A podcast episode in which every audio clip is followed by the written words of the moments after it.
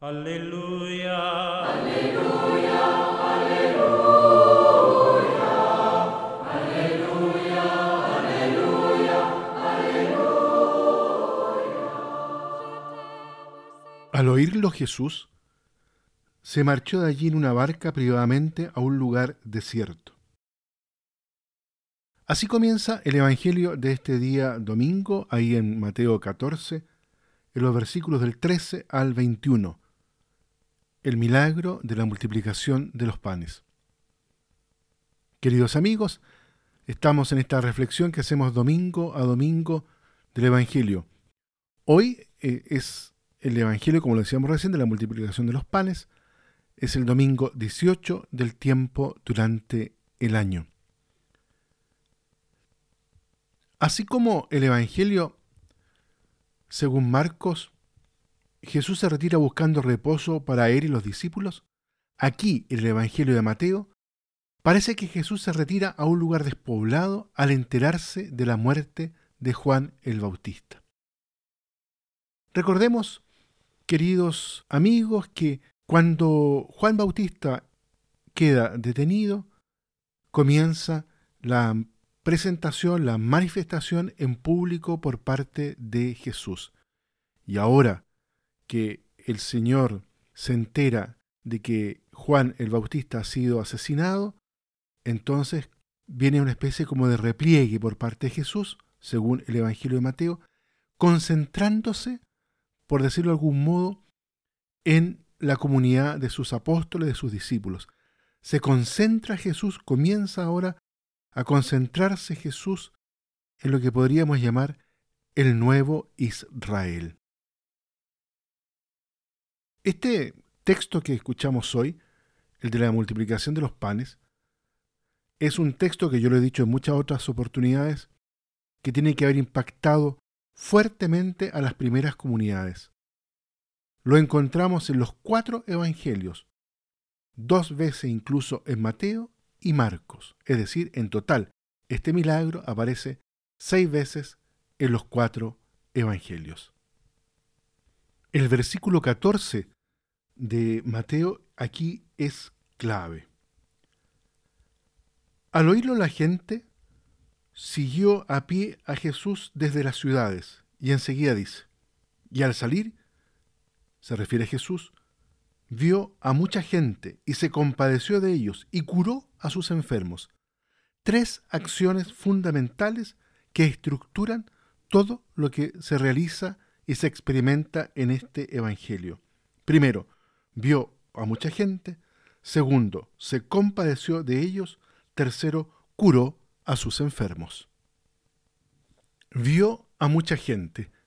Todas las acciones de Jesús, las acciones más importantes que aparecen en las cuales Jesús realiza una manifestación de sí o una revelación de Dios, comienzan con este verbo, vio. La mirada de Jesús es la mirada de Dios. La mirada de Jesús que se deja afectar justamente por lo que sucede al pueblo, lo que le acontece a la muchedumbre. Es como también como lo escuchamos, por ejemplo, al inicio de las bienaventuranzas, levantando la mirada, vio a la muchedumbre. Y comienza Jesús su enseñanza, la de las bienaventuranzas. El ver de Jesús es muy distinto al nuestro, porque el ver de Jesús capta la necesidad fundamental, existencial, de su pueblo, de cada uno de nosotros. Es un ver que está, por así decirlo, traspasado de ese amor entrañable, misericordioso, que es lo que queda, ¿cierto?, de manifiesto en este texto, que justamente es lo, que sigue. Se compadeció. Ante esta multitud que lo seguía y que no lo deja en paz, Jesús, es interesante, no reacciona con irritación.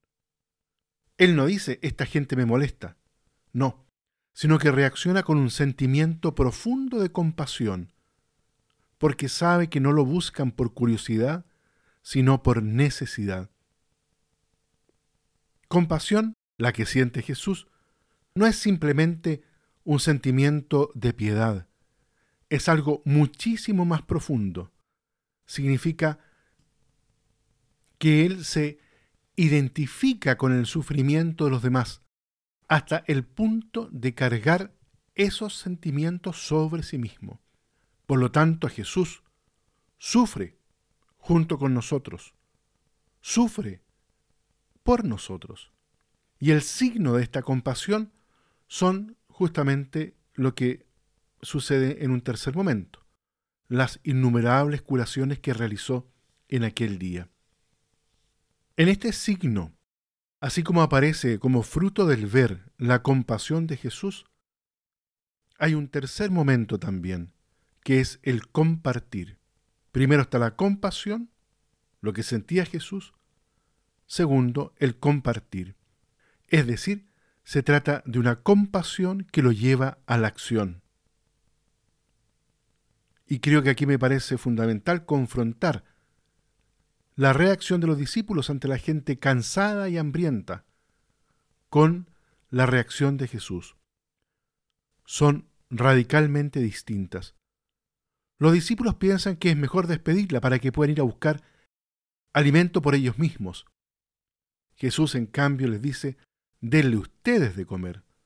Dos reacciones distintas que expresan en el fondo dos lógicas opuestas. Los discípulos razonan según el razonamiento de la cultura actual, del mundo actual, para el cual cada uno debe más bien pensar en sí mismo.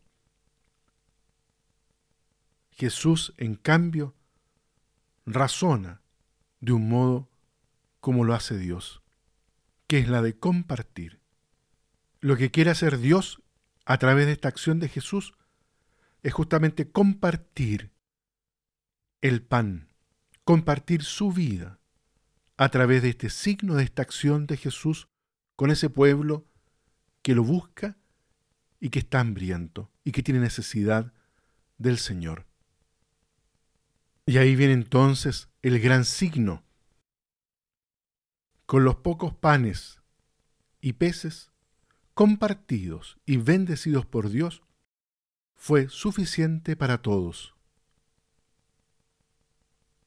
es un signo, un signo que nos invita a tener fe en Dios, que es un Padre providente, quien no hace faltar nuestro pan de cada día, si nosotros sabemos compartirlo como hermanos.